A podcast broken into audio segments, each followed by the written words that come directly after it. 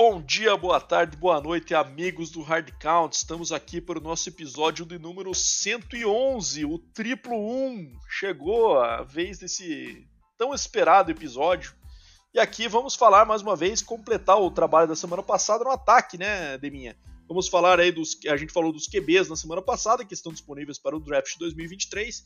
E essa semana nós vamos concluir apresentando a vocês os prospects das outras posições, ou seja, running back, tight ends, wide receivers e os linhas ofensivas. É, só quero dar um aviso também, a gente está usando aqui uma outra plataforma hoje pela primeira vez, está tentando fazer alguns upgrades aqui no nosso podcast, então estamos usando uma nova plataforma. Caso vocês sintam alguma diferença, por favor, nos deem o feedback também compreendam caso alguma coisa não saia como esperado, por favor. Eu e Demia para esse episódio a gente se dividiu aqui, né? Então eu dei uma olhada nos prospects de receiver running backs, o Deminha deu uma olhada nos prospects e Tyrande, sua posição de origem, e os linhas ofensivas, que estão ali ao lado dele também na formação. Fala aí, Deminha, preparado para destrinchar os, os nossos juvenas do ataque que faltam para esse draft? Bom dia, boa tarde, boa noite, amigos do Hard Count, Badolas. Estamos aí preparado como sempre, né, cara, para falar de prospects aí para o próximo draft posições interessantes, inclusive a, a qual você já citou, né? Posição mais importante de todos os esportes, a de Tyrande. Sem ele, né? Patrick Mahomes e John Elway não seriam tão felizes na vida, assim como Tom Brady também, né? Então, vale lembrar que sempre tinham essa arma confiável. Ou seja, o Tyrande, na verdade, né, Bado, é, é o melhor amigo do quarterback, né? Vamos combinar aqui. E não à toa a gente tem esse duo né, nesse podcast maravilhoso. É isso aí. Bom, a gente vai também ler as perguntas que mandaram aí pra gente nessa, nessa semana ao final. Mas antes, vamos começar aqui com os nossos as nossas análises. Então vamos começar comigo aqui, né, Deminha? Falando um pouquinho da, da, dos prospects que eu analisei de running backs. Conferimos aí os rankings que estão saindo e também vi os vídeos aí de cada um deles. E acabei ranqueando aí os nossos cinco e aí a gente tem uma, uma divisão aqui nos prospects de running backs, né, Deminha? De uma forma muito clara, um grande destaque, que é um dos grandes destaques de talento desse draft como um todo, né? Que é o Bijan Robinson de Texas. Esse cara é o pacote completo quando a gente fala aí de running back, né? E é um cara que, por talento, deveria, obviamente, sair no, no top 10. Mas a gente sabe como que hoje em dia a posição do running back é um pouco mais. É, tem um certo preconceito para se pegar no primeiro round, né? Porque você às vezes consegue valor em rounds mais baixos e não precisaria gastar uma pick tão alta, mas o Bijan Robinson é aquele tipo de talento que a gente vê sair cedo no draft. Então eu espero de fato que ele saia cedo. Eu acho que ele tem potencial para sair no top 10. Vamos ver se algum time aceita esse risco aí, né? Porque a gente já viu positivos e negativos, né, Neminha, nessa situação aí. A gente viu, para mim, claro, aquele draft que teve o Fournette e o, e o Christian McCaffrey, né? Fournette saiu antes, inclusive na 4 e o, McCaffrey na 8. O Fournette acabou não se traduzindo no que se esperava, numa pick tão alta, né? E o, e o Christian McCaffrey acabou se, se tornando esse cara, né? Apesar das contusões, acho que uh, o saldo dele na carreira ainda é positivo. Mas falando do Bijan Robinson, é um cara que vai. É, visão excelente, né? Um cara que corre tanto por dentro quanto por fora, né? Então não tem aquela, aquela característica única do cara, ah, precisa ser um, é um, é um running back mais rápido, que busca lateral, ele tem as duas, ele, como eu falei, pacote completo, né? Então é o cara que quando vai para é muito bom na leitura dos bloqueios e abaixa o ombro e vai para porrada se for uma corrida interna, mas também se ganha lateral é difícil de alcançar. O cara é muito, de fato, muito rápido, é, fluido, visão, tamanho, explosão. Acho que, cara, de fato é um jogador bem diferenciado. E assim, um, ajustes pequenos que ele vai ter que fazer ali na produção de passe, né? Algo que não é tão exigido assim no college quanto na NFL, né? É, já que os ataques que ele jogou muitas vezes são superiores às defesas, então não há tanta essa necessidade. Mas ela tem totais características de ser um titular já no primeiro ano, né? E, running back geralmente não se espera muito para botar em campo, né? É, porque quanto mais jovem, melhor, né? Então acho que ele vai ser um cara que vai ajudar muito o time que escolher ele cedo aí. Então o Bijan Robson de Texas é o talento é, sem dúvida disparado dessa, dessa posição e um cara que eu torço para ver ele cedo aí porque é um talento bem um cara bem legal para quem tiver a oportunidade de ver highlights, ver os jogos dele, vão, vão ter certeza disso que é um cara que tem muita big play, né? É um jogador que, cara, em Texas, é, com frequência marcava mais um TD na partida, geralmente em big plays, assim, porque de fato estava é, num nível atlético muito superior aos seus adversários. Então, Bijan Robinson, número 1 um na minha lista de running backs. Vamos é, para a posição. Só... Fala aí, Deminha, manda ver. Não, só falando aqui que tem alguns rankings, você mesmo mencionou, né? Top 10 aí pro Bijan Robinson. E analisando aqui, eu peguei um ranking que ele tá como sétimo geral, né? Então, o sétimo, a sétima escolha é, nesse próximo draft é do Las Vegas Raiders, né? Acho que com a renovação lá do Josh Jacobs, né, com a tag, muito dificilmente o Raiders vá, né, exercer a sétima escolha em cima de Bijan Robinson. Acho difícil ele, né, ser escolhido também entre os seis primeiros ali, né, as seis primeiras escolhas. Então, analisando aqui é, os demais times na sequência, é, não sei se caberia para o Falcons na oitava escolha, acho difícil também mas talvez cairia lá pela 12 escolha com Texans ou até a própria 13 dependendo se for o Jets, cara, porque os demais times precisam de muito mais jogadores ali para a linha ofensiva e quarterback, né, na minha, na minha visão. Então acho difícil ele sair nesse top 10. Acho que ele vai dar uma escorregadinha de leve, mas com certeza é o melhor running back da, da classe. É, o Jets eu não tenho dúvidas porque eles têm o Bruce Hall voltando também, né? Mas de qualquer forma seria uma bela de uma dupla se tivesse os dois. Mas também seria, acho que, bastante dinheiro investido numa única posição aí. É, bom, o segundo do lugar dessa lista de minha já é um cara que provavelmente vai brigar ali para sair no final do primeiro round ou segundo, né? Que é o Jamir Gibbs, né? De Alabama. Né? Então a gente falou do Bijan Robinson na 1 de Texas, Jamir Gibbs agora de Alabama fábrica famosa de running backs, né? Todo ano sai um aí primeiro round ou cedo. É, e o Jamir Gibbs é um cara muito comparado ao Alvin Kamara, né? Então não é aquele cara que tem um, um tamanho muito grande, né? Um tamanho que chame atenção, mas ele é aquele cara que sempre nas corridas vai buscar mais as corridas abertas, as corridas laterais ou jet sweep, e ele tem essa versatilidade também que pode ser usado muitas vezes como receiver, né? A linha de receiver, consegue correr rotas de wide receiver. Então é um cara que é um, um matchup interessante, né? Para aqueles ataques que às vezes gostam de ser criativos, usar o jogador ali em diferentes posições, criar matchups contra, contra defensores de uma posição ali que seja mais vantajosa, ele é esse cara. Né? Então é um jogador interessante, mas que está no nível bem abaixo do Bijan, então provavelmente sai ali naquele late first, começo do segundo, né? É, então ele é muito realmente muito comparado e, e assim quase idêntico, alguns analistas falam, ao Alvin Kamara. Então quem é fã do Kamara aí vai ter um clonezinho chegando na, no draft deste ano. Então, Jamir Gibbs, número 2 da minha lista de running backs de minha. Tomara que ele não seja parecido com lesões, né? Que daí vai é, preocupar verdade. um pouquinho. Mas fora bom isso, ponto.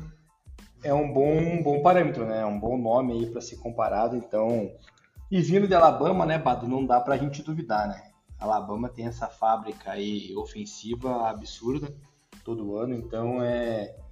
é. Mas também entra naquela linha, né, cara? Ou vai ser o boom ou vai ser o bust, né? Então, mas vamos acreditar que vai ser um, um boom aí o nosso Jamir Gibbs. Isso aí. Bom, terceiro lugar, e agora a gente passa para caras que devem sair do segundo em diante, né? Então, é, na, no meu terceiro lugar eu coloco o Zach Charbonnet, de UCLA.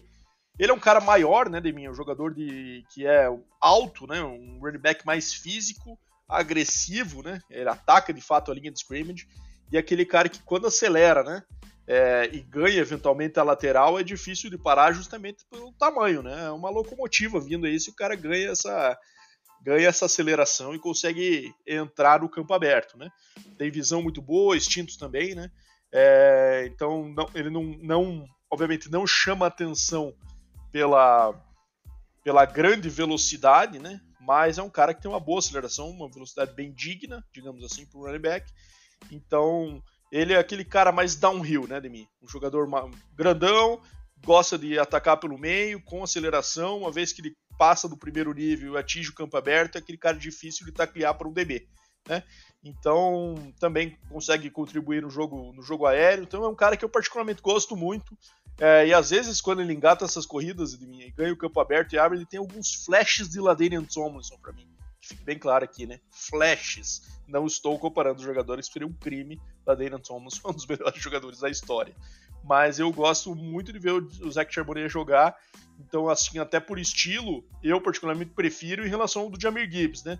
Mas a gente sabe que existe hoje uma, uma busca por essa versatilidade maior, né? Um cara que contribua mais nos matchups do jogo ofensivo do que esse running back mais tradicional, que é o caso do Charbonnet aqui. Então eu acho que ele é um cara que quando entrar num time como segundo round, vai ser aqueles caras que vai entrar como titular já, né?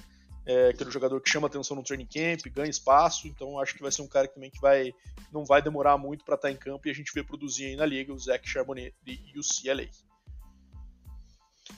É, bom, é um bom nome, mas na minha lista ele não, não estava ali. Eu considerei o meu número 3 aí o Divon, o Divon, ou Devon quem? Acho que você vai falar dele mais pra frente aí, né, mano? Com certeza. Ele não é o meu, meu quarto lugar, mas ele é meu quinto na minha. Vamos antes falar do quarto lugar aqui, que é o Kendra Miller, de TCU, na minha visão. Que é um jogador que é, teve, fez parte dessa temporada mágica de TCU aí no ano passado, né? Que acabou levando o time até a disputa do título nacional. Ele é um jogador com uma característica muito clara ele é aquele running back físico, né, que corre muito por dentro. Né? Então, assim, é, ele é um cara que vai conseguir jogar nos três downs da NFL, né? Um cara que bloqueia, é um jogador que correu muito por cima do Texas Tech, então tive o desprazer de vê-lo jogar no college, né? É, é, aquele cara que consegue, mesmo depois do contato, ganhar jarda, né? Então não é um jogador fácil de derrubar, não é aquele cara que no primeiro contato já cai. Então, muito físico mesmo, downhill, que a gente chama, né? Aquele cara que a bolinha de boliche pelo meio ali, né? Então tem muitos, muitos times, inclusive, cotando ele como uma pick de segundo round. Então eu acho que ele deve sair ali segundo ou terceiro. Deve sair ali no, no segundo dia do draft. O nosso querido Kendra Miller com seus dreadlocks.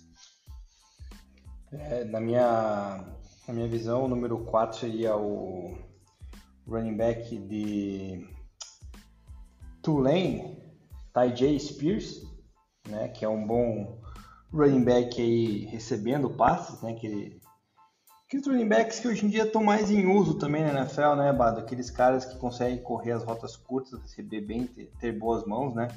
Então eu coloquei ele na minha quarta escolha aí, então para você ver que a gente é, difere de alguns gostos aí com relação aos padrões, mas que tem bastante nome bom entre running back na, para esse próximo draft para quem está precisando, pelo menos, de um backup, né? Com certeza, né, Se a gente for falar aí dos dois primeiros dias, tem bastante talento aí para sair que pode contribuir como caras já de impacto no primeiro ano. Eu fechei minha lista aqui dos cinco de meia com o Devon Achane, que você falou, Devon Achane, né? Que você falou de Texas A&M. Ele é um cara que eu acho que vai ser mais uma composição de elenco ali, um jogador que deve sair mais pro terceiro dia, quem sabe beliscar um terceiro round ali no segundo dia ainda mas é aquele jogador que ele falta tamanho um pouco para ele ser um, um start de três descidas na NFL, né, cara que joga é, tanto o primeiro quanto o segundo quanto o terceiro down ali, porque consegue correr os primeiros downs e tem habilidade também para proteger passe e receber bola, isso que é o conceito do three down back, para quem não conhece. É, então é um jogador que não precisa sair de campo, em resumo, né? Eu acho que ele falta tamanho para isso, né? É um pouco pequeno ali, mas eu acho que ele pode ser aquele jogador que se torna ali um, um backup running back e um receiving back, que a gente chama, né? Como a gente vê alguns running backs aí que, como o Jerick McKinnon aí, que a gente viu, né, Neminha? Que é um cara que se especializa ali mais em receber bola, em fazer parte de jogo aéreo, do que ser um cara que vai correr 15, 20 vezes por jogo. Então acho que é o caso mais do Devon, do Devon Akane aí. Então ele é explosivo, né? Teve, teve bons números aí durante a, a temporada de 2022. Então, aquele cara de big play e velocidade. Então, é assim que eu fecho a minha lista, né, minha. Sei que você trouxe o running back do Tulane aí, fiquei em dúvida entre ele na quinta também, mas para mim, fechei com o Devon na, na minha quinta escolha e fechando o nosso top 5 de running backs. Minha. Agora é contigo. Vamos para os Tyrants? Vamos, vamos para os Tyrants, mas só para finalizar, meu número 5 foi o Roshon Johnson, de Texas, companheiro do Bijan Robinson, né? Texas veio com essa dupla muito, muito forte no ano passado aí. Muito forte, realmente. E são dois nomes que estão cotados para sair, né? O Bijan claramente first round, mas o Rochon Johnson também tem seu, seu valor. Então vamos falar da posição de Tyrande, posição maravilhosa, a qual eu dediquei muitos anos, né, Bado? Então, esse ano é uma classe muito boa, né? O ano passado a gente teve uma classe bem fraca, né? Até comentamos que teve, tivemos até dois nomes apenas de impacto e, e não teve tanto tanto valor assim, mas essa classe de agora tá, tá bem pesada aí. Então, a maioria, inclusive, cotada para sair no, no primeiro round ali, né? Então, primeiro até o segundo round. Então, o primeiro da lista é um cara de Utah, né? O Dalton Kincaid, um cara 6'4 de altura, uma altura, né, excelente para Tyrande. E ele foi o líder do ano passado de recepções aí da do college football, né? Então ele tem tem um tamanho muito bom, cara. Ele jogou basquete também na época de, de high school. E daí ele vai lembrar muito o Jimmy Graham, né? Na, na, minha, na minha opinião aqui, que também jogou basquete, assim como vários outros Tyrants que se firmaram na NFL, né? Então, Tony Gonzalez, Antônio Gates, né, Deminha? Isso, tem uma, uma lista aí que tá recheada, né? Então, o Dalton Kincaid tem excelentes mãos, né? Corre muito bem rotas, é, peca um pouco no jogo de, de bloqueio, mas devido a a ele ter é, essa característica de receber passe, né? Então é um cara que ele consegue receber bem, buscar a bola quando o passe não é, né, entre os números, como a gente costuma falar. Então é um cara que consegue buscar bem a, a bola quando necessário, né? Então é, é um excelente, uma excelente peça que vai sair com toda certeza no primeiro round. Então tem times aí carentes na posição de Tyrands, né? Que podem é, arriscar pegar o Dalton Kincaid, não, não vou dizer no top 15 aí, que seria um pouco cedo, mas da metade para trás dessa primeira rodada é, é um cara bem interessante, principalmente para equipes ali, na minha visão, né, Bato? Como o Detroit Lions, que tem a escolha 18, o próprio é, Seattle Seahawks na 20 e o Chargers na 21 são times ali que já não tem talentos muito utilizáveis aí, então seria interessante é, arriscar, porque o Dalton Kincaid com certeza vai ser um tight bem prolífico na, na NFL. E aqui entre nós, né, minha? É, hoje em dia o que importa é o cara receber bem bola, né, como na posição de tight na NFL, né, cara? O bloqueio fica lá na, um pouco para baixo aí no quesito de importância em relação ao que era no passado, né? Então, assim, quanto ao Lions, eu só tenho dúvida porque eles se desfizeram do TJ Hawkinson, né? Então não sei se eles estão afim de investir capital de first round aí no, no, no, no, numa nessa posição, né? Fiquei, fico um pouco com essa dúvida, porque eles já tinham um terreno bem capaz com nessa posição, e daí eles teriam o mesmo problema daqui dois, três anos, ter que pagar caro pro jogador né, nessa posição. Quem sabe eles queiram economizar um pouquinho pelo, pelo sistema. Mas, lógico que seria legal ver ele nesse ataque do Lions, que está cada dia mais, mais interessante. Né? Então, o um ataque muito bom. O próprio head coach foi estaria da NFL, né? E o do Lions tem duas escolhas né, nessa primeira rodada. Né? Tem a, lá no começo, escolha acho que 8 por aí, não sei. E tem essa escolha 18. Então, cara, é, é uma equipe aí que o ataque o ano passado produziu bem, sem Tarende, imagina com Tarende, né? Seria uma, uma tentativa válida, na minha opinião, ainda mais que vai. Contrato de calor é contrato bem mais baixo também, né? É, na segunda colocação aqui na minha lista de Tyrands está o Michael Myers, ele que é de Ohio, é, perdão, ele é de Notre Dame, tem 6'5", também está cotado para sair na primeira rodada do, do, de, do draft, né? Ele é um cara um pouco mais completo, digamos assim, no quesito de, de bloqueio do que o Dalton Kincaid. Só que ele é um cara que não tem umas mãos assim tão confiáveis quanto o Dalton Kincaid, né? Um pouquinho abaixo, né? O, o seu catch não é tão seguro quanto do, do Dalton Kincaid. Ele foi um cara aí ranqueado na época de high school quatro estrelas, né? Então é um cara que também tem o seu o seu valor, né? Consegue fazer rotas muito bem, consegue né, se livrar dos dos defensive backs, principalmente que são os jogadores que mais cobrem agora os times da NFL, né? Então é e é o melhor Tyrande, como já mencionei, né? Bloqueando, né? Nessa classe aí. Então é um cara que, apesar do bloqueio estar um tanto quanto em, desuso pelos Tyrands, né? Pelo jogo é, ser muito mais vertical. Então, é um cara que, para quem precisa pelo menos dar um auxílio ali no, numa linha ofensiva para bloqueio, seria interessante ter ele com uma válvula de escape ali, como a gente costumava ver alguns anos atrás com, com outros Tyrands aí, como o Tony Gonzalez, que a gente citou, né, que era um Tyrant que bloqueava bem e também sabia receber. Então, é uma escolha muito boa e que também vai sair na, nessa primeira, primeira rodada da, da NFL, Pato.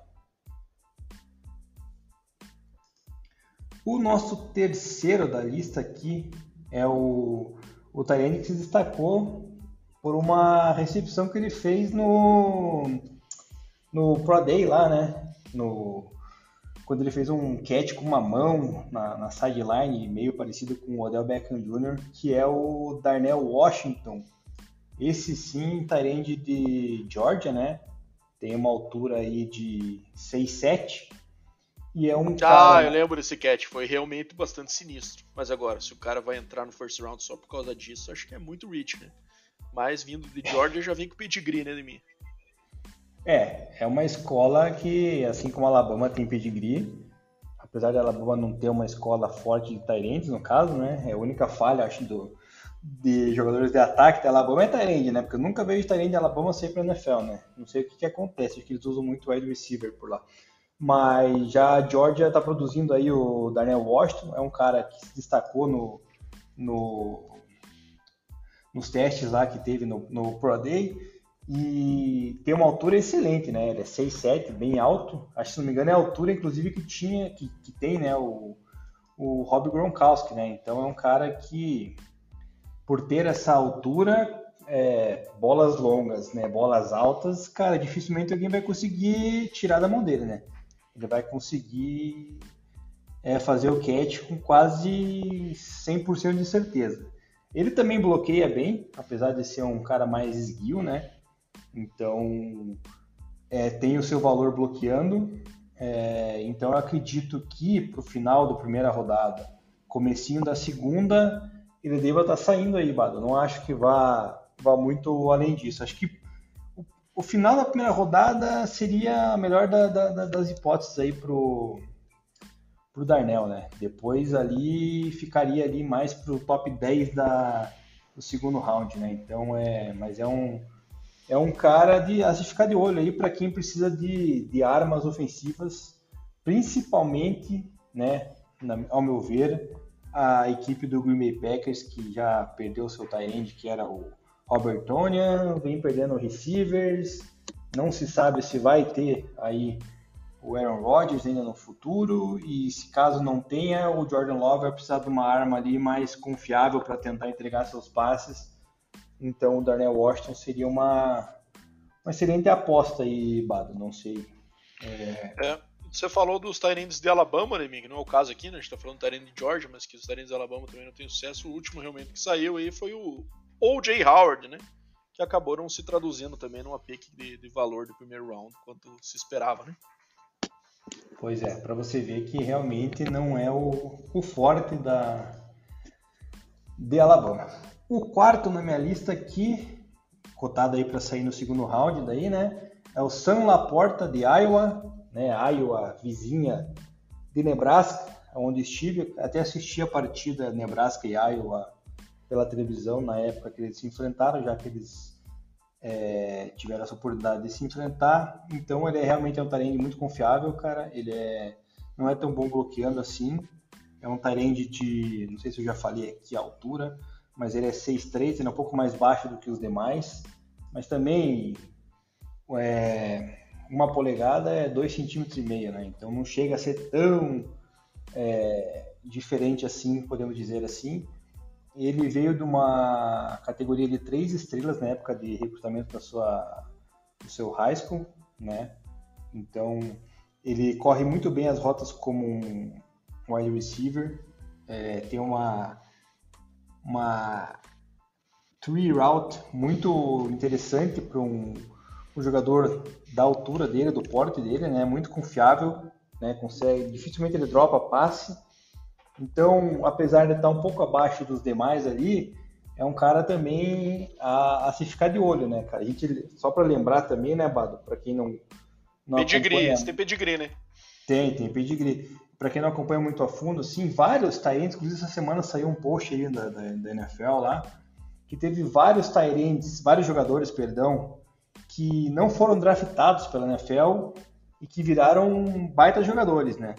E, inclusive nessa lista você vê lá Antônio Gates, vê outros jogadores de, de calibre. Então, né, então o Sam Laporte já tem um certo pedigree, então vale a pena ficar de olho nele porque é um cara que é bem atlético, então ele tem um, um corpo, né, um de Tyrande mesmo. Então é um cara que é interessante, cara. E Iowa sempre joga futebol mais parrudo, né? Então é ele tem esse pedigree que você mencionou, né? É, o pedigree que eu falo mim também porque Iowa tem se notabilizado por ser um college de escola de Tyrands. A gente teve a saída na sequência do George Kittle, depois do TJ Hawkinson e do Noah Fent, né? Todos os caras aí de é, Noah Fent e TJ Hawkinson muito mais poten potencial do que acabaram se, se valorizando mesmo na NFL, né? Mas caras que saíram do first round. E o George Kittle se acabou se tornando um dos melhores da liga aí, né? E, cara, legal ver isso, né? Porque essa sequência, né, numa posição específica, posição de Tyrande específico, né? Quando você encaixa uma posição, você mantém o mesmo técnico, você mantém o mesmo sistema de ataque, acaba gerando essa sequência de caras saindo alto no draft, né? Primeiro, segundo round ali, né? É, é, é o que pode acontecer também no, no, no, jogador de Georgia anterior que você falou, do Darnell Washington, né? Que a gente tem o Brock Bowers também, que é o, que é o outro Tyrande de Georgia, que já vem produzindo legal ali, o camisa 19, é, que jogou titular, inclusive, no National Championship Game. Então tem essa tendência. O Tyrande geralmente, não sei qual muito bem qual é o motivo, mas eu acho que muito mais ser uma posição bem específica e às vezes o mesmo técnico, uma posição única ali, o mesmo sistema consegue manter é, consegue, acho que, reproduzir mais a técnica e o, e o, o que é necessário para ir para a liga, né? Acho que isso pode acontecer aí, por isso que o nosso querido Laporte aí vai, certamente vai ter alguém interessado cedo por conta dele vir dessa escola. Exatamente. E por último, nós temos aqui o Luke, Luke Musgrave, de Oregon State. Apesar do nome ser de cantor country aí, né, Bado? É um cara que está cotado aí para sair na até a terceira rodada do draft. É um cara com altura semelhante à do Darnell Washington, 6'6", né? Uma polegadinha a menos aí. E é um cara também que tem um, um perfil atlético de Tyrande, né? Construído para ser Tyrande. E é um cara bom correndo e recebendo rotas, não é tão bom bloqueando. Falta melhorar um pouco isso. E também um, um, ponto negativo dele seria a produtividade na, no college, que não foi tão grande assim, né? Apesar de ter toda essa esses elogios aí com relação ao seu atleticismo, né? A sua a sua a sua posição. Então ele é um cara que é meio cru, né? Digamos assim, ele precisa amadurecer um pouco mais na posição, ainda mais na NFL agora que está se desenvolvendo muito mais para o jogo de passe, né? Então é um cara que vai precisar melhorar um pouco isso aí. Mas também lá para a terceira rodada não é nada de, de se desconsiderar, né, cara? Então vem numa, numa escola também, Oregon State é outra escola que também usa Etarend bastante, né, Bado? É, assim como várias escolas do Midwest americano. Então é um cara também a se ficar de olho aí que até a terceira rodada deve estar tá saindo. E ainda tem mais outros nomes aí na sequência que estão cotados aí, como o Tucker Craft de South Dakota State, é, o Brenton Strange de Penn State, também Penn State é outra college que envolve bastante jogo com talento, né? Então, assim, tem bons nomes, cara, e acho que essa classe vem bem recheada aí para para minha alegria e para alegria de quem curte ver um Tyrande jogar. Com certeza, muito legal essa classe de Tyrande recheada, né, Neminha? É legal quando a gente vê bons Tyrands entrando na liga. E para quem tá achando aí, pô, cara de terceiro round, eles estão falando aí que pode ser que joga, esse cara não vai nem entrar em campo. Travis Kelsey saiu no terceiro round, né, Neminha? Então tem valor nessa, nessa, nesses rounds aí, galera que acha que só o primeiro que acaba, cara, tem até uma estatística que pode até recuperar isso. Mas a maioria do percentual da liga hoje que dos jogadores ativos são caras aí de rounds do, da segunda metade do, do, dos rounds da NFL, né? E não os caras no começo, por incrível que pareça. Eu sei que as posições que chamam mais atenção geralmente são compostas por esses, mas quando a gente fala de elenco, né? É muito mais composta por esses outros jogadores. É, bom, vamos agora partir para os receivers, então, meu amigo Deminha. É, eu fiz o meu ranking aqui E daí só queria dar um panorama geral antes de começar a falar nome a nome, que é um, um ranking assim que não tem um cara destacado, como a gente falou na posição do running back, né? Onde existe um talento e os outros ficam abaixo. E existem, por isso mesmo, existe muita dúvida no ranqueamento, principalmente dos quatro primeiros nomes, né? Então eu coloquei o meu gosto pessoal aqui, pelo que eu vi também é, dos vídeos e do que está sendo cogitado como mock draft aí na, na ordem, fiz esse mix aí para tentar ranqueá-los para vocês mas isso é bem discutível, assim. Tem jogador que pode sair antes aqui, jogador que pode ter um slide bom aí no primeiro round. Mas eu acho que os quatro primeiros nomes que eu tô falando aqui, que eu vou falar aqui, são caras que devem sim sair no primeiro round. E a gente começa pelo Jackson Smith Nigba, que é o jogador de Ohio State, para quem não lembra, quem assistiu Rose Bowl de 2022, 2021, perdão, né? Ele foi aquele cara que pegou 343 jardas, se não me engano, no jogo do Rose Bowl. E, cara, uma atuação assim épica, né? Que ficou na história como uma das melhores, a melhor certamente da, da história da, desse, desse bowl, que é um dos mais tradicionais, mais famosos aí da história da, do college football, né? Então ele é um cara assim, ele é, não, não é de uma altura por sinal, nenhum desses jogadores, dos três primeiros que eu vou falar aqui, são caras altos, né? São jogadores ali 6-0, 5-11. É, mas ele tem o pedigree, né, Demir? Não pode desconsiderar isso. Um cara que vem aí numa sequência de, de draft que veio o Garrett Wilson, que veio o Chris Olave no ano passado, né? Ele vai sair esse ano no primeiro round com certeza também. E ano que vem vai ter possivelmente o melhor de todos eles, que é o Marvin Harrison Jr., né? O filho do Marvin Harrison, que vai estar no draft de 2024 e certamente vai sair muito cedo, né? Então ele assim, ele não é um jogador que tem muito tamanho, né? Não é um jogador extremamente rápido, mas é aquele cara que faz tudo muito bem, né? Um corredor de rota ali muito polido também. É, é aquele cara que ele é bastante versátil, né? É, corre muito bem rotas, então é o tipo de receiver que a NFL vem cada vez mais usando, né? Acho que quem sabe aquele jogador grandão, aquele cara no passado que fazia, está sendo aos poucos substituído por esse jogador um pouco mais fluido, né? Um pouco menor, mas que consegue correr todas as rotas, que consegue estar em todos os lugares do campo, consegue trazer esse, essa, esse leque de matchups mais abrangente do que às vezes um jogador só de, de lado de campo com tamanho, né? E é o caso aqui do Smith Ligma, então acho que é um jogador que vai fazer, sim, um, vai ter, vai ser selecionado cedo e vai ter um bom caminho na NFL e deve ser, na minha opinião, o primeiro a ser selecionado. Eu acho que é um jogador que tem o potencial, eu vejo que ele tem o potencial para sair na primeira metade do primeiro round e depois na segunda metade vai começar aquela run pelos receivers ali, né? Aquela corrida por jogadores disponíveis que tem talento ainda de sobra nesse primeiro round aí para essa posição. Então, Jackson Smith Nigma minha, é a minha escolha para o primeiro receiver no draft deste ano. Boa escolha, boa escolha. Seguindo aqui com um, outra escola que comumente traz jogadores para o primeiro round na posição de receiver, que é USC, né? Então o USC esse ano tem o Jordan Edison como é o seu prospect aí que deve sair, sairá certamente no primeiro round. Também não é um jogador muito alto, né? mas ele é um cara que pode alinhar tanto por fora quanto no slot, aquele cara bem smooth, como a gente chama, né?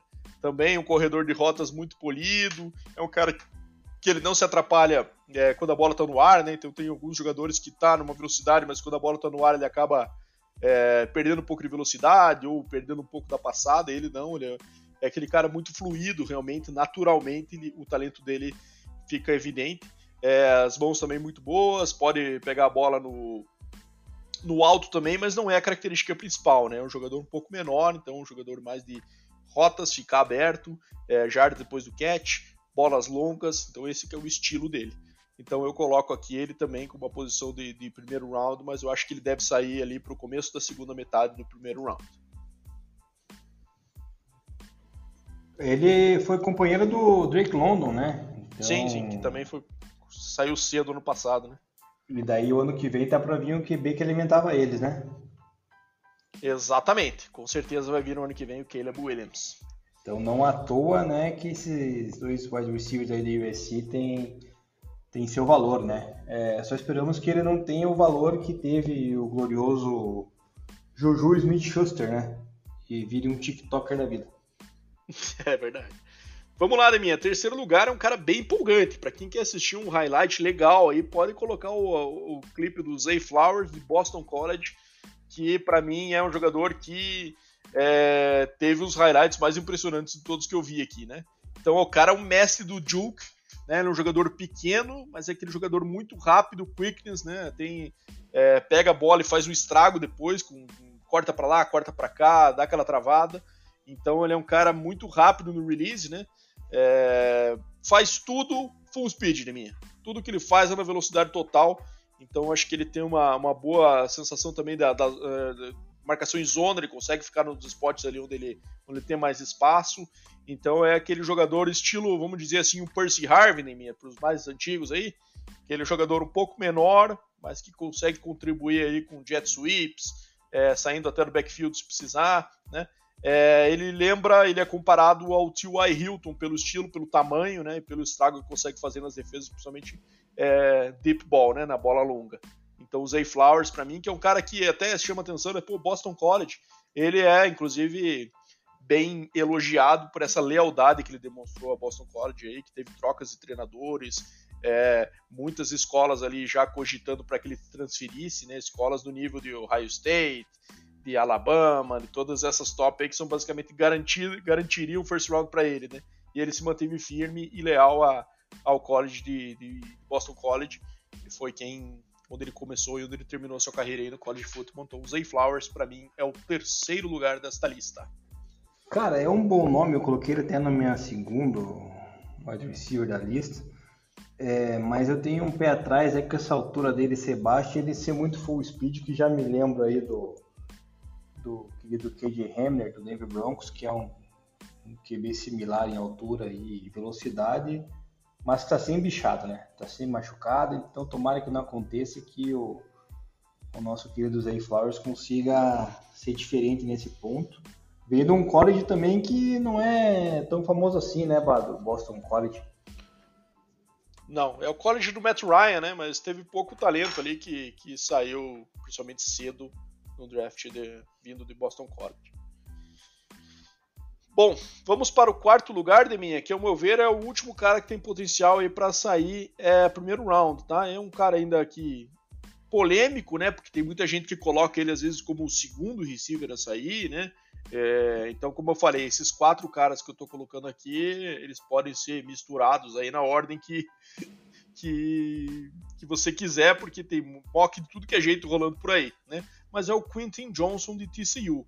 A gente falou dos outros jogadores acima aí, como o Zay Flowers sendo esse cara menorzinho, mais explosivo, e o Jackson, Smith Nigma e o Jordan Edson sendo esses jogadores também não muito altos, mas bem fluidos, né, com boas rotas e tudo mais. O Quentin Johnson é já aquele jogador tradicional, grandão, que lado do campo, que corre é, rotas verticais e, e, na end zone é um target para bolas altas ali, para jogar aquela 50-50, tentar buscar a bola lá no alto, em cima dos DBs que são é, geralmente menores, né? É um Mike então, ele, vida, né? É, exato, ele é um cara que é, ele inclusive é comparado ao Mike Williams, é bom você trazer essa comparação aí, né? É, então depois que ele pega a bola, ele é difícil de, de, de tacleá-lo, né? Então ele tem essa força aí para quebrar tackles. É, mas ele também não, não tinha uma, uma árvore de rotas muito complexa em TCU, né? Corria mais crossing routes e a bola longa. Né? Então, é, se alguém que vai ter que se desenvolver bem com, com, uma árvore de rotas bem mais ampla, que a NFL todo time tem, né? É, então vai ter que trabalhar muito. Mas ele tem esse trabalho aí de essa combinação de tamanho e velocidade que é importante aí para para essa posição. Então acho que deve sair esse primeiro round. Eu acho que quem sabe que é fugente é que essa, esse tipo de receiver, né, diferente dos estilos que a gente falou acima, existe um certo risco envolvido, né? Um risco Kelvin Benjamin, digamos assim, né? Você pega um cara ali que, que se separava bem no college, que tem tamanho e tal, mas que às vezes se não tiver uma velocidade é, boa para o nível da NFL, acaba se tornando um jogador meio facilmente marcável pelo, pelo nível dos DBs da NFL, né? Então acho que quem sabe esse tipo de receiver está caindo um pouco é, nessa, nesse estilo aí. Mas vamos ver se o Quentin Johnson acaba beliscando uma primeira primeiro round. Eu acho que sim que é possível. E eu, é a minha aposta que ele sairá assim no primeiro round. Cara, ele até era minha aposta número 1 um aí, no, pelos ranks que eu vi. É, Mas, nem você falou, né? Tudo é possível nessa, nesses quatro nomes aí que são bem cotados.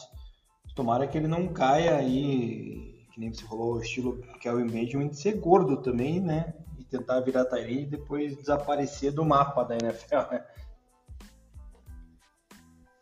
Exatamente. Bom, fechando aí pelo, pela, pela minha lista como quinto lugar, tem um cara que acho que do nível menor do que esses quatro que eu mencionei, que é o Jalen Hyatt, de Tennessee, né? É, é um jogador que ele é mais magro, mas tem uma excelente velocidade. Então, geralmente joga no slot, né, no ataque spread ali. É, ele é um cara que jogava em Tennessee, junto com o nosso querido o Devon Hooker, né, que a gente falou na, na, posição de QB, ele era o receiver principal ali dele. Então ele consegue, ele tem essa velocidade muito fluida, né? E, um jogador pegava muito aquela bola lateral, né, mim. Aquele passe lateral que daí ele recebe os bloqueios e usa a velocidade para explodir ele. Então, ele não é aquele cara extremamente. Como a gente falou do Zay Flowers, que corta, que tem muito essa, esse ser elusivo, né? Que a gente fala, muita essa agilidade, mas ele consegue correr dos tacklers, dos tacleadores aí com, com a velocidade que tem. Então, aquela velocidade mais linha reta, mas que ele consegue de fato se separar bem. Então, é um jogador aí que no sistema correto pode contribuir, mas eu já acho que está um nível abaixo dos quatro que eu mencionei acima, então provavelmente deva sair no segundo round o querido Jalen Hyatt de mim. E assim fecho aqui meus, meus cinco receivers. É, é uma classe bem menos é, de nome, se for a gente comparar com algumas que tiveram aí no ano passado e retrasado, mas é, são bons nomes aí também, e a maioria também de, de colleges não tão famosos assim, né, Bado? Isso que mostra que não é só Alabama que consegue produzir wide receiver, né? Tem as escolas um pouco menores que têm seus valores e, e podem ser aproveitados aí na, na NFL. É isso aí. Bora agora para os nossos gordelices, Neminha. Os nossos OLs para fechar o ataque aí. O que, que, tem de bom de tackle e guard nesse ano aí? Manda bala. Cara, é, gordelice é modo de falar, porque ultimamente os caras estão ficando cada vez mais magro e musculoso, né? Do que aqueles é, polentosos, digamos assim. Então a gente tem aqui, eu tenho aqui no meu primeiro nome no ranking, o left tackle de Northwestern, Peter Skoronski. Ele tem uma altura de 6'4", uma altura excelente para um tackle. Só mencionando que todos esses cinco nomes que eu vou falar da, da linha ofensiva aqui, eles são jogadores que devem sair na primeira, no primeiro round, né? Então, de tão eficiente que que tá essa classe aí, principalmente de tackles, né? Que eu vou mencionar quatro é, tackles e apenas um guard. Então, assim, é uma, uma classe que vem bem com tackles. A gente sabe que tackle é uma posição bem carente na, na NFL, né? Uma posição que precisa proteger o seu seu quarterback muito bem. Então, eu vou começar aqui com o Peter Skoronski, ele que em alguns rankings aí é considerado 100% no pass blocking, de tão eficiente que ele é. O ano passado ele, se não me engano, ele só, ele só permitiu é, um ou dois hurries nos quarterbacks, não permitiu acho que nenhum sec, ou seja, tão eficiente que ele foi. Lembrando que Northwestern né, é uma, um college da Big Ten, né, Badu? Então eu tive a oportunidade também de assistir é, ele jogando contra o contra Nebraska no primeiro jogo da temporada do ano passado do college e, e os caras de Nebraska sequer chegaram perto do QB, né? Vindo pelo lado dele. Então é, um cara bem bem eficiente o, o Peter Skoronski. Então é, ele, é, ele é atlético, ele tem uma inteligência muito boa para dominar o seu marcador. Ele é um líder é, de grupo, pelo que, pelo que falam, tem as mãos, é, uma técnica muito boa né, de, de bloqueio, por isso que ele é ranqueado 100% contra, contra o, o jogo de passe, e no jogo corrido ele é ranqueado com 92% de aproveitamento, ou seja, é um cara bem completo e com certeza aí vai ser é, vai sair na primeira metade do, do, do draft para uma equipe que precisa de um left tackle aí, que é a posição que ele que ele inclusive mais mais atuou, né, Badra? Então é um excelente nome que com certeza, cara, vai ser um dos melhores tackles aí, acredito eu, é, nos próximos anos da, da NFL, não só desse draft. Legal, né, cara? Northwestern aí tendo um talento alto, aí não é muito comum a gente ver jogadores do Northwestern sendo cedo, mas a posição de tackle é diferente, né? Se não me engano, o Rashawn Slater, no, alguns anos atrás, aí que saiu cedo, também era do Northwestern, se não estou enganado. Então acho que é um. vem se traduzindo aí então, com essa escola de, de, de revelar bons OLs. É, e é numa, que nem eu mencionei, né? Vem de uma conferência que é bem forte, então você precisa ter uma linha ofensiva muito boa, né? Então se o college consegue ter pelo menos esse, essa característica aí em um dos do, das linhas já tá, já tá excelente, né? O meu Confirmado, segundo nome... o Sean Later jogou em, em Northwestern mesmo. Jogou, né? Exato. E o meu segundo tackle aqui dessa classe também vem da Big Ten, né? Ohio State University. Perry Johnson Jr. tem 6'6 de altura. É, é, outro cara que vai sair no primeiro round, como já tinha falado com a maioria desses jogadores. Ele é um cara bem inteligente, cara. Ele foi um dos melhores alunos aí de Ohio State academ academicamente falando, também é um líder natural dentro e fora do campo. É, ele consegue finalizar muito bem os seus bloqueios, então ele consegue fazer com que o, o seu é, marcador deficiente ali não, não produza, né? Ele tem um, um run blocking muito forte, cara, que é a característica mais marcante dele, mas o pass blocking também é bem eficiente. Então é um cara que vem, como falei, da, da Big Ten, uma, uma faculdade é, onde precisa ter um, uma produção muito grande. Ele bloqueou aí para nada mais nada menos do que Justin Fields e também para o CJ Stroud, que vai ser o, o quarterback aí, talvez o, o top 1 da, do draft, né? Então é um cara que é, vai ter uma carreira muito sólida aí na, na NFL, na posição de left tackle, e tem cinco estrelas aí nos seus atleticismos e e movimentos de, de perna e também de, de braço, o nosso Paris Johnson Jr. Em terceiro lugar, Bado, eu separei aqui um teco que daí é da da SEC, SC, né, né minha? É, SC, então começamos aí com dois da Big Ten e fecharemos com três da SC, pelo que estou vendo aqui. Exatamente, é o Broderick Jones, da, de Georgia, 6'5", né, o Broderick Jones foi bicampeão, me corrija, Bado. O Georgia ganhou os dois últimos, né? Sim. É, títulos da, do college.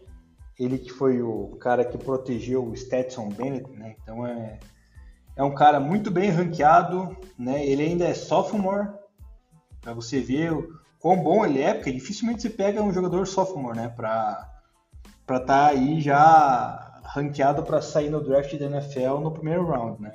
que é o caso do Broderick Jones. Então é um cara que tem um pass blocking e um run blocking muito parecidos ali, com 89 e 83% de aproveitamento, né?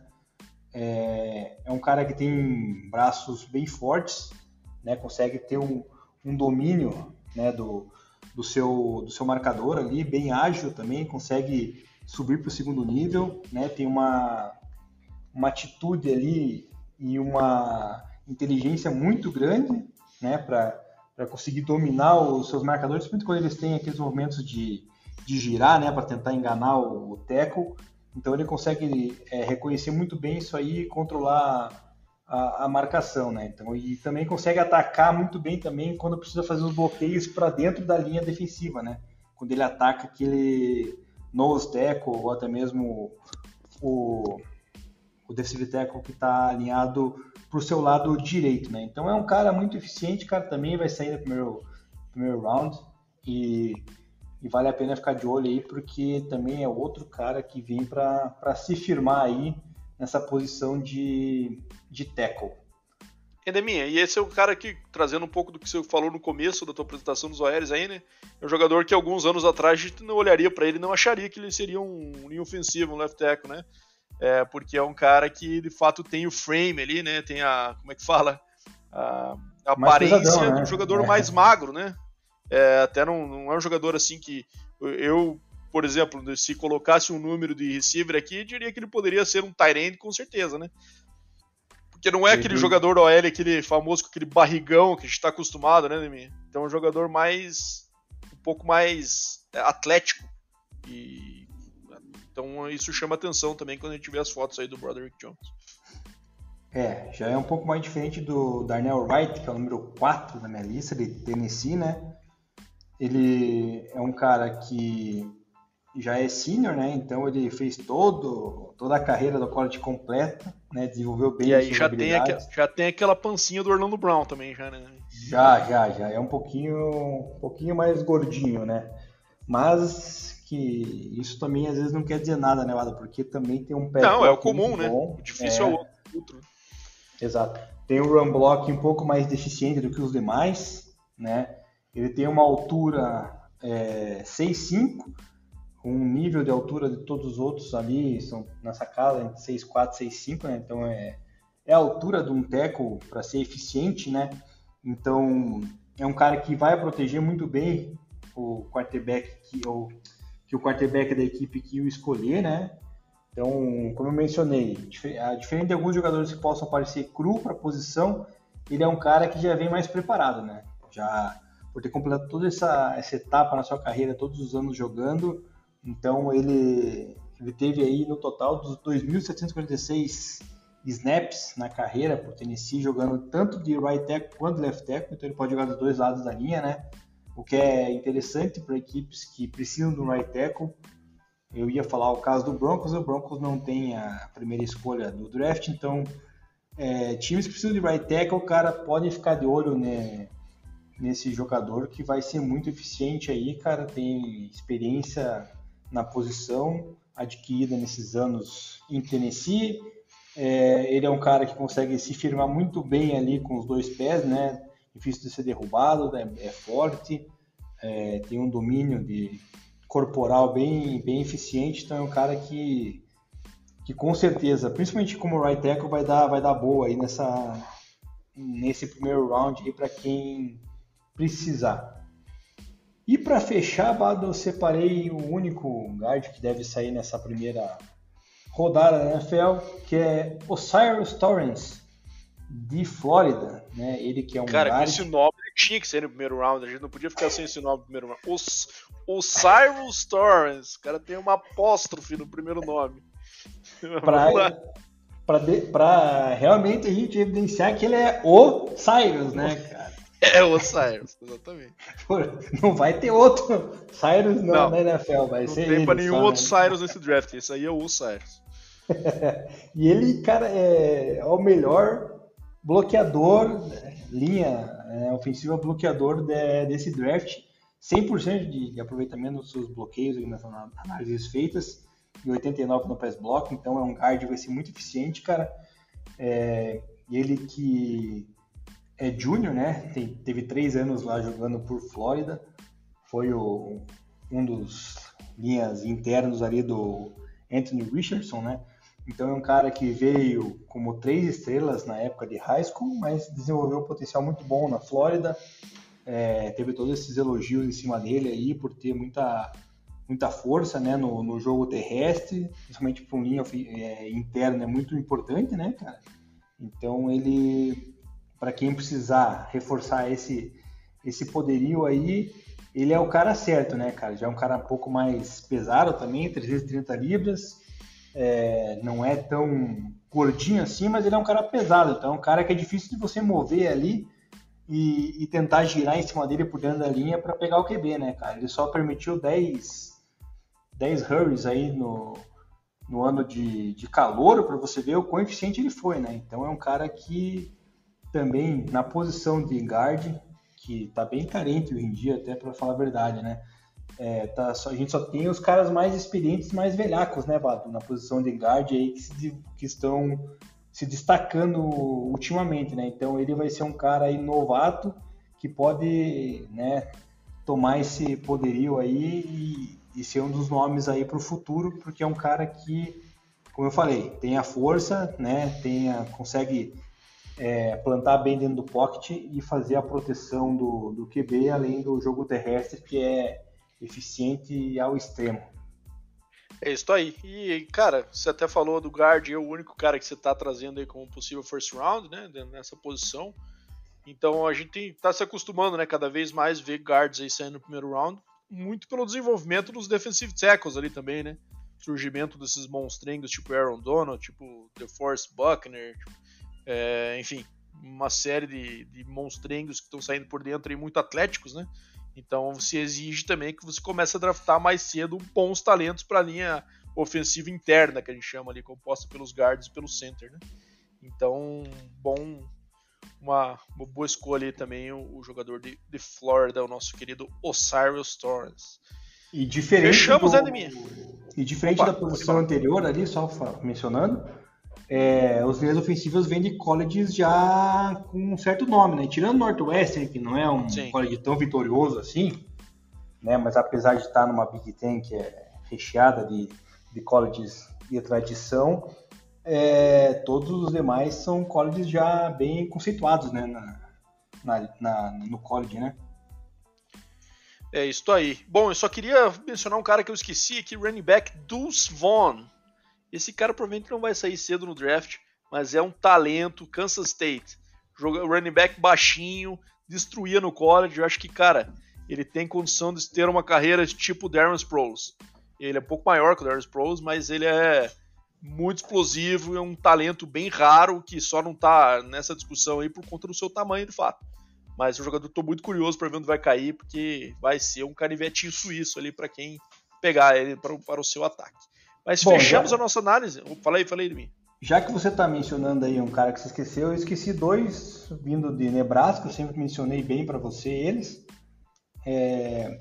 um é o wide receiver Trey Palmer, ele originalmente começou na LSU, antes de se transferir para o Nebraska. Tive a oportunidade de ver ele jogar lá, e também vi pela TV, né, vários jogos de, de, de Nebraska. E, cara, ele é um receiver mais alto, deve ter, se não me engano, 6'3 ou 6'4, aquele receiver mais de rotas é, profundas ali, parecido um pouco com o Curtis Sutton que o Broncos tem. É um cara que vai cair provavelmente mais lá para o quarto ou quinto round, mas é um cara de ficar de olho, cara, porque ele teve, teve partidas no ano passado na temporada com mais de 200 jardas e dois CDs. Então, é, foi um cara que eu gostei muito quando eu vi e alguns mocks até dei uma olhada, colocaram até ele sendo draftado pelo Broncos, que lá pelo quarto round, que eu não acharia nada ruim, cara, porque eu gostei muito do que vi. E o outro, outra arma ofensiva seria o Tyrande de Nebraska, que é o Travis Vokolek. Também é um cara que foi muito utilizado no, no jogo que eu, que eu assisti lá em loco. E, cara, é um cara bem tá de estilo Travis Kelsey, literalmente, cara. Ele é um pouco mais mais forte assim, né? Um pouco a altura também similar ao Travis Kelsey. Obviamente não vou comparar ele com com a prateleira que tem Travis Kelsey, mas é um cara que se desenvolver aí tem total potencial, cara, de, de virar algo bom aí e também deve cair lá pro final da, do draft se não for undrafted player como foi já mencionado Antônio Gates. Então é um cara também que eu gostei muito e eu como entendedor da posição acho que vale a pena algum time arriscar nele, cara, apesar de ele ter se lesionado no passado ali. É, mas é um cara que corre muito bem rotas, cara, e também tem um jogo de terrestre de bloqueio ali bem, bem eficiente. Caseiro, esse Deminha caseiro, trazendo os caras do Cláudio que ele torce. Eu não vou precisar fazer isso, Deminha, porque o. o porque não tem ninguém. Não, você vai ver semana que vem. A gente vai falar da defesa. Tyree Wilson vai sair provavelmente top 5 esse ano, Deminha. Vai ser um dos picks mais altos da história do Texas Tech do draft. É, defensive end. Mas veremos. Na semana que vem a gente fala disso. Deminha, pergunta no 20 aí pra gente fechar. Temos uma pergunta hoje do Felipe Leme, né, torcedor do Broncos. A pergunta dele é a seguinte: Nós do Broncão vamos escolher no segundo dia do draft, todas as escolhas são baixas. Qual seria a melhor saída para o draft, pro draft de 2023? Escolher por talento, é, em detrimento da posição, ao, ao, passo que o ano que vem as escolhas podem melhorar, né? E vamos estar com um cap negativo. É, qual que seria a melhor estratégia? É, eu acho que, num, dependendo, né, a posição que nem ele mencionou, né, são escolhas lá no terceiro round, né, segundo dia, Eu acho que daí, cara, tem que partir para o princípio de você pegar por talento ao invés da necessidade, cara. Porque a necessidade você vai complementar com o que você já, já teve aí adquirido na Free Agency, né? Com o que você tem no seu elenco. E vale a pena você arriscar, na minha opinião, num cara é, com mais talento do que com a necessidade, cara. Não sei se você pensa igual a mim. O ano que vem, questão de de cap, cara, negativo, se ajusta, né, cara? Isso aí a gente já cansou de ver Sean Taylor fazer isso na equipe na época do Saints. Não vai ser diferente agora no Broncos, então acho que, na minha visão, eu escolheria muito pelo, pelo talento da posição e não pela necessidade. Sean Payton, né, minha Sean Taylor, que Deus o tenha, né? Isso, é... Payton, perdão. é, Deminha, cara, o que, que eu acho? Eu acho que, primeiro, a gente tá falando do Broncos aqui, mas se a gente for cravar para outros times, acho que é difícil gente falar, ah, o melhor modelo é esse. Depende do quão ruim é seu time, né? É, eu acho que você tem muitos gaps no seu elenco, o melhor é você ir pelo talento, claro. Mas se você já tem um time forte, que eventualmente falta uma peça naquela posição, é, você não vai ficar investindo em posições que já estão recheadas, né? E deixando de, de atender e de endereçar o que você tem de gap no elenco, né? Por exemplo, o Broncos aí tem essa situação da linha ofensiva, né? Mas fez os movimentos de off-season aí também para tentar resolver. Então, é, eu acho que é um misto, assim, sabe? Eu acho que os times mais fracos, acho que tem total necessidade de investir em talento. E os times que acabam ficando mais para a segunda metade ali, para o final do, dos rounds, acho que daí podem ser mais seletivos aí quanto à posição, é a minha opinião. Mas isso é uma estratégia muito particular de cada general manager aí é, existem os dois modelos, né? É, claramente que nunca se chegou a um consenso é, do qual é o melhor modelo.